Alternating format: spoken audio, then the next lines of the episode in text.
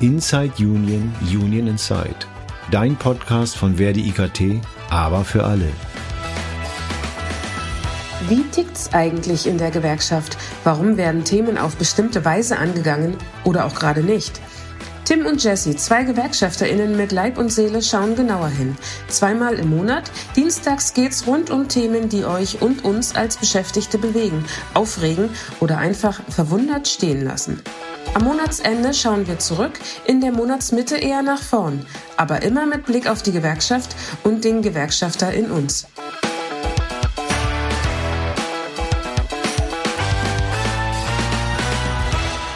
Tim. Jesse. Hallihallo. Hallihallo. Heute zu unserem Themenpodcast. Ja. Wir haben angekündigt, äh, Thema wird heute Digitalisierung sein. Hm, Großes Thema. das stimmt. Aber unser Fachgruppenthema ja auch im Endeffekt. Also, was betrifft uns, wenn nicht die Digitalisierung? Das ist ja nicht nur ein Thema, natürlich schon fachgruppenspezifisch, weil uns das direkt betrifft, aber es betrifft ja eigentlich alle. Es betrifft die Gesellschaft, es betrifft die Arbeitswelt, das tägliche Leben. Äh, das ist so breit und auch da, wo wir es gar nicht vermuten, steckt es ja dahinter. Und es ent entwickelt sich gesellschaftlich so, so viel. Ich begleite das Thema jetzt, glaube ich, seit oh, 13 Jahren oder sowas, äh, wo ich da schwerpunktmäßig immer mal wieder äh, reinschaue und auch äh, Vorträge da schon zugehalten habe und äh, wo man immer nochmal so, jetzt für der Vorbereitung zum Podcast habe ich überlegt, was hast du da eigentlich vor zehn Jahren zugesagt und, und wie weit war man Und? vor zehn Jahren? Ja, es haben sich Dinge, es haben sich schon Dinge verändert. Also es sind Ja. Dinge anders geworden, sind Trends anders geworden, die man anders vermutet hat. Äh, da hat sich schon einiges entwickelt. Würde ich aber so im Nachgang, ich habe so ein paar Dinge mir mal notiert, ähm, äh, würde ich so, so, da komme ich automatisch hin zu solchen Punkten. Wirf doch mal was rein. Ja, als Beispiel, also äh, zu dem Zeitpunkt war uns allen klar, dass wir heute mit autonomen Autos durch die Gegend fahren. Das war klar, das ist der Trend, das ist die Entwicklung, das kommt so. Die Schiffe fahren alle autonom. Da fährt ein Schiff Und mit, mit, ja, Machen ganz wenige. Was machen ganz wenige? da wird wirklich jetzt durch die Gegend fahren. Ja, das meine ich ja damit. Also zu Genau. dem Zeitpunkt war das so, dass man, äh, das müssen, das fahren, da fahren alle mit irgendwie. Das hat sich, das äh, vernetzt sich alles miteinander. und auch, wie gesagt, die Schiffe Stimmt. fahren, es fahren fünf Schiffe auf dem, übers Meer und, und da ist nur an einer, an einem Schiff ist, ein, ist äh, wirklich eine Mannschaft drauf und die LKWs äh, fahren alle autonom hintereinander und ich kann mich dran erinnern, dass ich so eine Studio gesehen, eine Studie gesehen habe, äh, wo man den, den Hamburger Hafen vernetzen wollte. Und dass diese Containerterminal, da sitzen ja auf diesen Brücken, sitzen ja, äh, sitzen momentan noch Menschen drauf, die jetzt die Container B und entladen. Und so eine gesamte, so ein gesamter Hafen hat sich ja total umentwickelt. Also früher hat man gesagt, okay, das wird jetzt auch, äh, wird das ganz viele Arbeitsplätze werden da generiert äh, durch den, äh, durch die, durch die Digitalisierung. Aber es hat sich da komplett umgedreht. Also klassische HafenarbeiterInnen, äh, die gibt es so gar nicht mehr, sondern das ist wirklich eine Ausnahme, sondern das sind eigentlich alles IT-Fachkräfte. Und da hatte ich auch fest, oder hatte ich gegoogelt, dass dieser Hersteller, der diese Kräne baut, äh, auch autonome Kräne baut. Also dass auch diese, diese, das B- und Entladen der Container komplett automatisch passiert. Und dass die denn, dass es alles vernetzt ist miteinander. Und da äh, habe ich in der letzten Zeit gar nichts von gehört. Also ich glaube, das hat sich irgendwie momentan nicht so übersetzt. Wir hatten auf jeden Fall äh, im letzten Jahr unsere IT-Netzwerkkonferenz und da hatten wir die Leip Ah. Leipziger Verkehrsbetriebe zu Besuch. Stimmt, genau. Oder, ne? äh, da hat die ich, ähm, Personalvorstandsfrau, Personalvorständin, Vielleicht heißt die so. Genau. heißt sie ne? äh, die hat äh, ein, ja, hat darüber berichtet, dass dort auch äh, autonome Busse ja ähm, entwickelt werden. Ja, den konnte man sich auch angucken. Ne? Genau, richtig, der war da, die hatten den mitgebracht und äh, ja, konnte man reingehen, konnte man sich alles anschauen. Hm. Also da, die, die Forschung läuft auf jeden Fall. Ja, Wie, wie, äh, wie fändest du das denn? Also kämst du damit klar, wenn du jetzt in einen Bus einsteigst? So zum ersten Mal, ja? So, wir machen ja so Sachen zum ersten Mal. So für die Leute oder für, für Kinder jetzt, die dann irgendwie in 20 Jahren ständig mit so Bussen fahren, ist das vielleicht ganz natürlich. Aber wie fändest du das denn jetzt, in so einen Bus einzusteigen und da sitzt vorne einfach mal niemand, sondern der macht das halt? Weiß ich gar nicht. Habe ich mir da, ob ich mir da wirklich Gedanken darüber gemacht? Du meinst jetzt so eine Vertrauensfrage, ne? Ob das jetzt, ob ich der Technik ja, dazu traue. Naja, ich bin ja Techniker, also ich habe da schon einen Grund vor Strauen drinne. Aber ich bin ja Techniker, ich weiß auch, was passieren kann. also insofern also weiß ich jetzt nicht, wie mich da, wen ich da mehr zutrauen würde. Ne? Hm. Ich fände die Vorstellung, also ist ja jetzt, wenn ich mit dem Zug zur Arbeit fahre, kann ich da drin sitzen, kann eine Zeitung lesen oder telefonieren oder äh, noch was am, keine Ahnung, äh, am Laptop arbeiten oder so. Ähm, da sitzt aber ja vorne der Lokführer. Wenn ich jetzt aber überlege, äh, das soll ja auch so ins autonome Fahren ähm, im Bereich Autos, ne, ist ja mhm. auch so mhm. Zukunft. Dann sitze ich auch hinten drinne und ähm, lese eine Zeitung und mein Auto fährt halt trotzdem zur Arbeit. Also ist natürlich gewonnene Zeit, das finde ich total super. Aber das ist schon, da bin ich, weiß ich nicht. Mhm. Habe so meine Schwierigkeiten mit dem Vertrauen. Also ich bin ja, ich fliege ja zum Beispiel auch super ungern. Also ähm, ist für mich einfach eine Vorstellung, die ist einfach, ja, die, die geht außerhalb meiner Vorstellungskraft quasi. Und ähm, das ist ja beim Autofahren ähnlich wenn ich da nichts mehr machen kann. So, ne? Also ich habe nicht das Lenkrad in der Hand, ich habe nicht die Bremse an meinem Fuß. Ja. Aber andersrum hat natürlich eine Technik auch unter Umständen ja eine wesentlich schnellere Reaktionsgeschwindigkeit. So, ich habe meine Bremse am Fuß, da hat die Technik schon dreimal die Bremse am Fuß, äh, die, doch, den Fuß an der Bremse gehabt, so rum. Andererseits im Zug stört mich das gar nicht. Und auch da bin ich ja nicht vorne drin und lenke und bremse oder so ich, glaube, vielleicht ist es auch das, dass das noch gar nicht deswegen weitergekommen ist. Man hört natürlich immer wieder irgendwelche Horrorszenarien, dass irgendein Auto irgendwie irgendwo gegengefahren ist. Oder Neues habe ich gehört, dass ein Auto irgendwie alleine durch die Gegend gefahren ist. Das finde ich auch charmant, dass das Auto schon mal sich selber irgendwie eine Strecke aussucht und schon mal losfährt. Ähm, aber vielleicht ist es genau diese Angst irgendwie. Und auch diese, auch da waren ja im Vordergrund standen diese ganzen moralischen Fragen. Mhm. Ähm, äh, wenn ein Auto jetzt entscheiden muss, äh, kind ein oder Kind Oma. oder Oma oder selber gegen die Wand oder wie auch immer, diese moralischen Fragen zu, zu, zu, zu äh, klären ich weiß gar nicht mehr, wie da, das, da kann ich mich nicht mehr dran erinnern. Da gab es Diskussionen zu, wie man, äh, wie man so das ethisch entscheiden würde. Aber das habe ich leider nicht mehr auf dem Schirm. Ne? Also. Ich kann mich auch nur noch an die Fragestellung erinnern, aber nicht, ähm, ich, ich hoffe auch irgendwie, dass das gar nicht abschließend geklärt wurde. Das ganze Thema Ethik und Moral, mhm. das ist ja das, was, was alles, was sich hier verändert, da, da müssen wir ja immer mal berücksichtigen, wollen wir das überhaupt? Und äh, man muss sagen, es ist nur die Frage, was wollen wir oder wie weit haben wir überhaupt die Entscheidung? Wie weit äh, wird uns das quasi schon so vorgelegt, dass wir gar nicht mehr entscheiden können, was wir wollen? Vielleicht mal ein Beispiel, äh, das Thema ChatGBT. Mhm, genau. Und da ist jetzt ja, ich weiß nicht, wann das rauskam, vor ein paar Wochen oder so, das ChatGBT 4.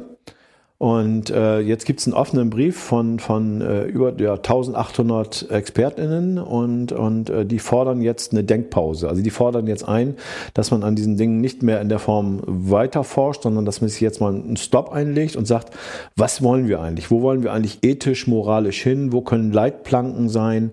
Äh, äh,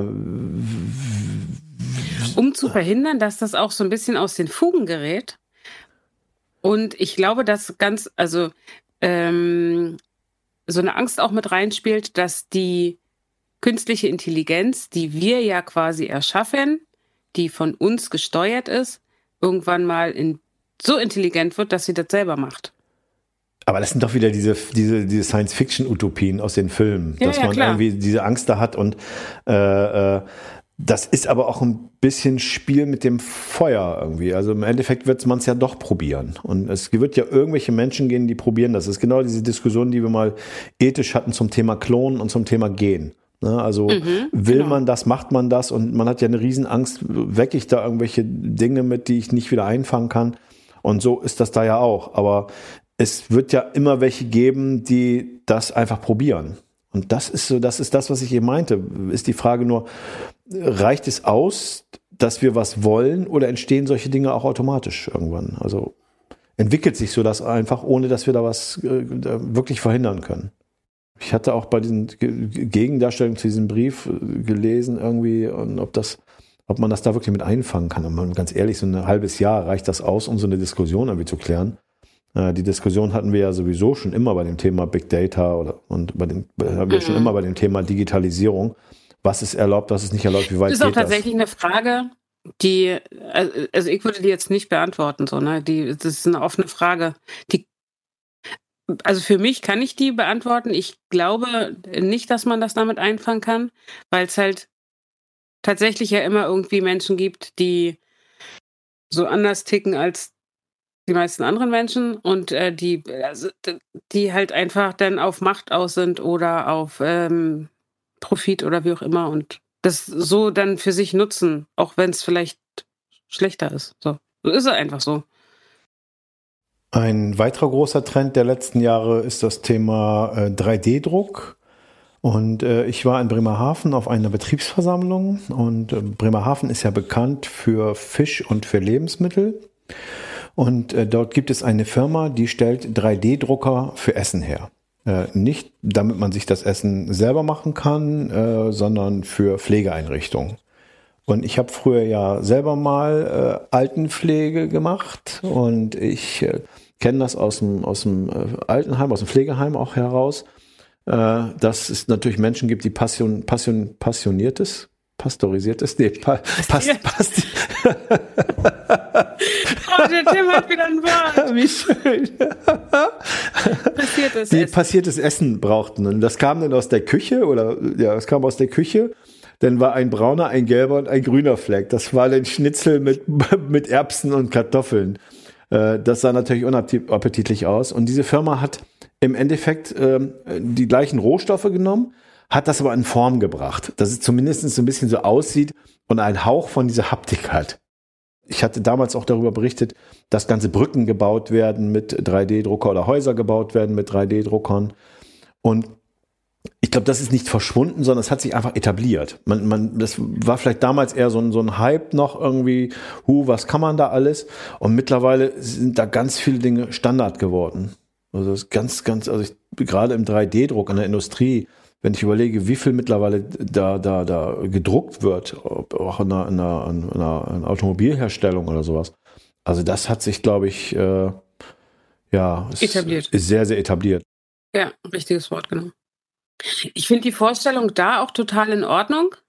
So, weil denn äh, so in meiner Vorstellung ist da halt, habe ich halt den Drucker, da ist dann statt der Druckerpatrone eine Plastikpatrone oder wie auch immer und dann wird da halt was ausgedruckt.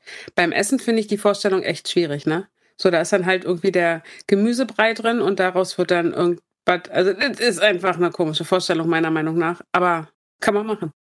Kennst du den Film Brust oder Keule, heißt er, glaube ich, mit von Louis Define mhm. irgendwie? Da geht es auch darum, dass, dass äh, er so ein, so ein Sternekoch ist und äh, extrem hochwertiges Essen produziert. Und da gibt es so so einen Konkurrenten quasi, der dann industriell das fertigt. Da kommt so ein gelber Fleck irgendwie, da kommt so eine Maschine und dann schwuppdiwupps ist das ein, ein Hähnchen. Und dann kommt so eine Sprühpistole, die sprüht das Hähnchen dann an. Und das ist dann das, das, das Brathähnchen irgendwie. Und, und äh, äh, das finde ich, also diese, diese, Vorstellung finde ich genauso schl schlimm wie du. Also das kann ich mir gar nicht vorstellen. Essen hat auch immer noch was, muss noch ein bisschen was von, was Sinnliches, was, was auch noch haben. Wobei wir, glaube ich, in der Zukunft immer mehr von, von äh, Essen haben, was irgendwie zusammengemischt wird. Ne? Das wird sich wahrscheinlich auch etablieren. Alleine wegen der Ressourcen. Ja, wird es wahrscheinlich auch müssen. Wegen der also Ressourcen, also, ja, ja, natürlich. Ja. ja. Lass uns doch mal darüber philosophieren, wie sich die äh, Arbeitswelt äh, verändert hat oder welche Herausforderungen es in der Arbeitswelt gibt. 2013 ist eine Studie veröffentlicht worden von Osborne und äh, Frei. Und äh, die hatten dann gesagt, also die Hälfte aller Berufe fällt der Digitalisierung, bei der Digitalisierung weg, wird durch Roboter oder irgendwas ersetzt. Und äh, bis das, zu welchem, bis, bis wann? Ja, das, das, das haben die, glaube ich, gar nicht. Ich weiß gar nicht, ob die das gesagt haben. Äh, äh, es gab parallel auch dazu, das war eine, ja, eine, eine Riesendiskussion damals. Auch da hat sich auch das äh, Bundesministerium für, für Arbeit und Soziales äh, mit beschäftigt. Äh, was bedeutet eigentlich die Osborne-Studie? Was bedeutet die Osborne-Freie-Studie eigentlich auch für Deutschland? Wie wird sich das entwickeln? Spoiler Alert. Die Hälfte ist jetzt noch nicht weggefallen. Nee, das hat sich auch, das gehört auch vielleicht zu dem Thema vorhin. Was war vor zehn Jahren für eine Diskussion oder für über zehn Jahre eine Diskussion?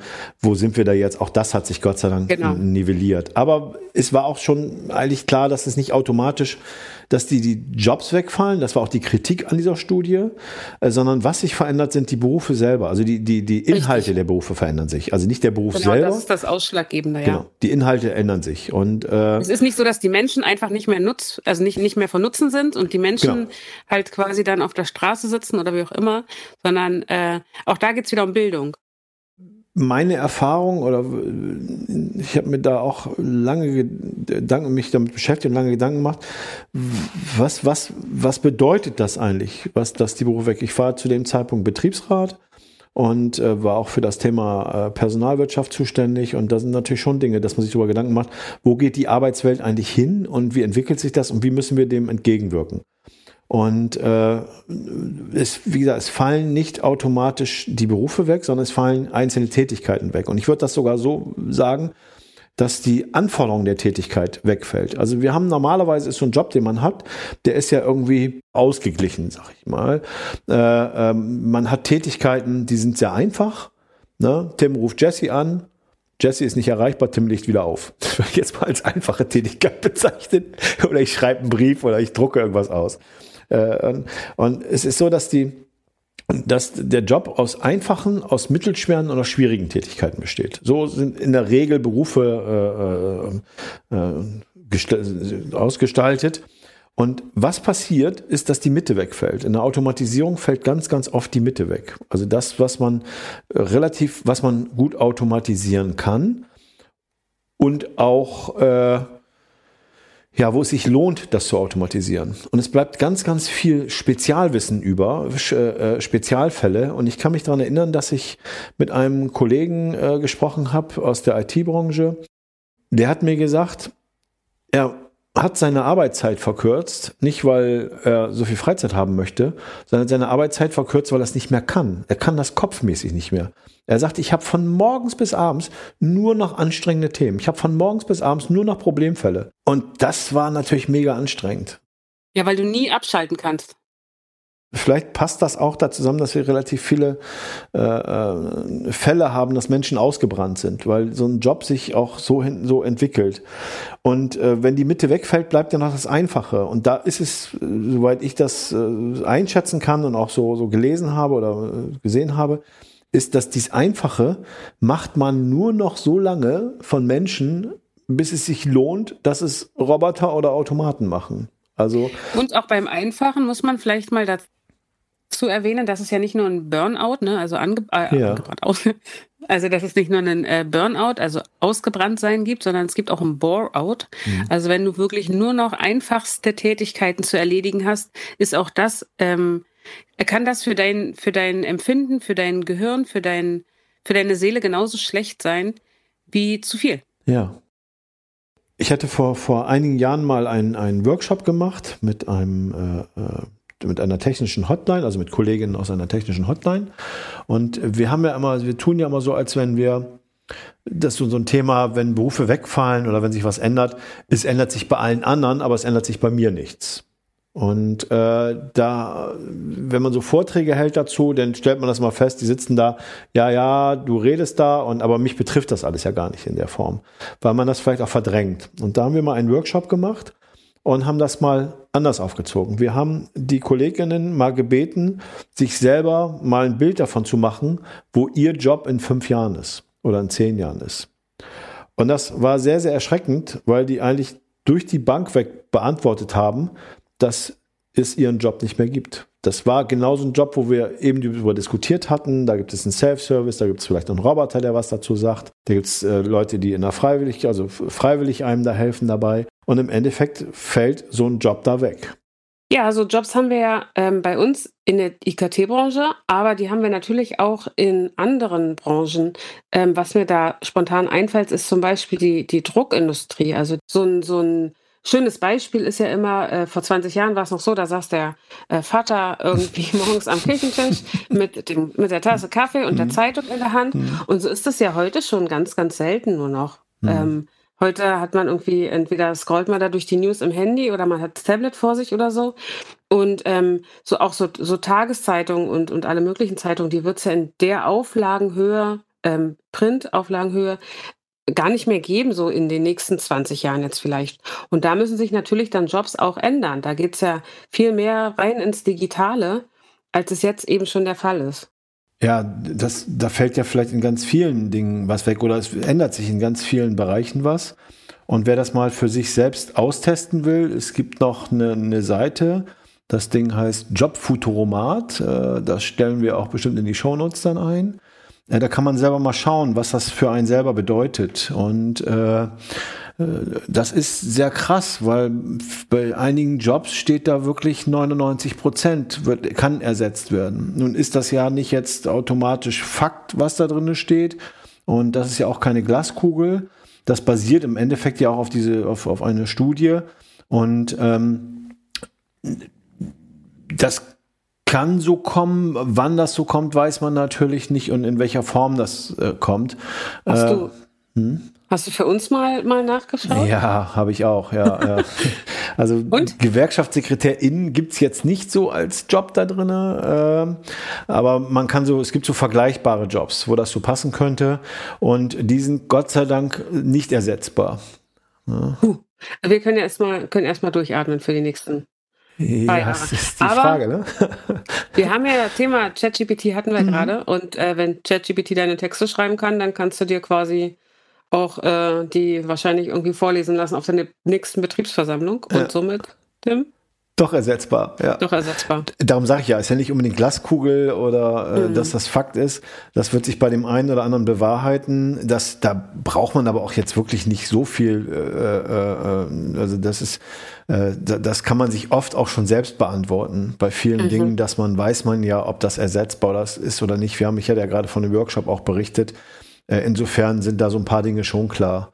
Aber es ist schon erschreckend, äh, wenn man das so manchmal sieht. Also da mm, sollte man sich oder muss man sich schon Gedanken darüber machen, wie sieht eigentlich meine Zukunft aus. Ne? Auf jeden Fall. Und da kommen wir zu dem Thema, was du vorhin angesprochen hast, Bildung. Wir hören natürlich bei der Digitalisierung, da macht man sich das ganz einfach. Naja, wenn, äh, wenn irgendwo Jobs wegfallen, dann macht man eine Umschulung und dann macht man etwas anderes. Dann bildet man sich weiter. Und da ist ja Standardantwort, dann geht man in die Pflege. Das war eine, einige Jahre war so eine Diskussion, naja, wenn du da nicht mehr arbeitest, dann musst du in die Pflege gehen, da wird, wird ganz, ganz viele Jobs wird's da geben und da bist du richtig. Nun, wer in der Pflege arbeitet und vorher woanders gearbeitet, der weiß, dass das nicht automatisch zusammenpasst. Das kann funktionieren, aber es ist nicht automatisch so, dass der Berufswunsch äh, da so breitbandig ist, dass man, ich möchte das eine und das andere, das finde ich beides gleich gut. Also da ist auch persönlich das schon. Ist auch nicht jeder, jeder gut aufgehoben. Genau, das äh, muss, auch, muss man ja auch können erstmal. Das muss man auch ja. kopfmäßig können und alles. Das ist ja äh, ganz, ganz wichtig. Und em empathiemäßig. Genau, das kann man nicht so mal eben umswitchen. Ne? Also das ja. ist schon, finde ich auch, fand ich sehr, sehr äh, äh, ja, sehr flach eigentlich dem, so eine, so eine das, Idee. Ja, genau. Das ist diesem Beruf äh, überhaupt ganz unwertschätzend genau, gegenüber, ja. finde ich. Also das ist ja ein Beruf, den, also ich, den schätze ich sehr, sehr, weil ja. ich das in der Familie auch ganz viel habe.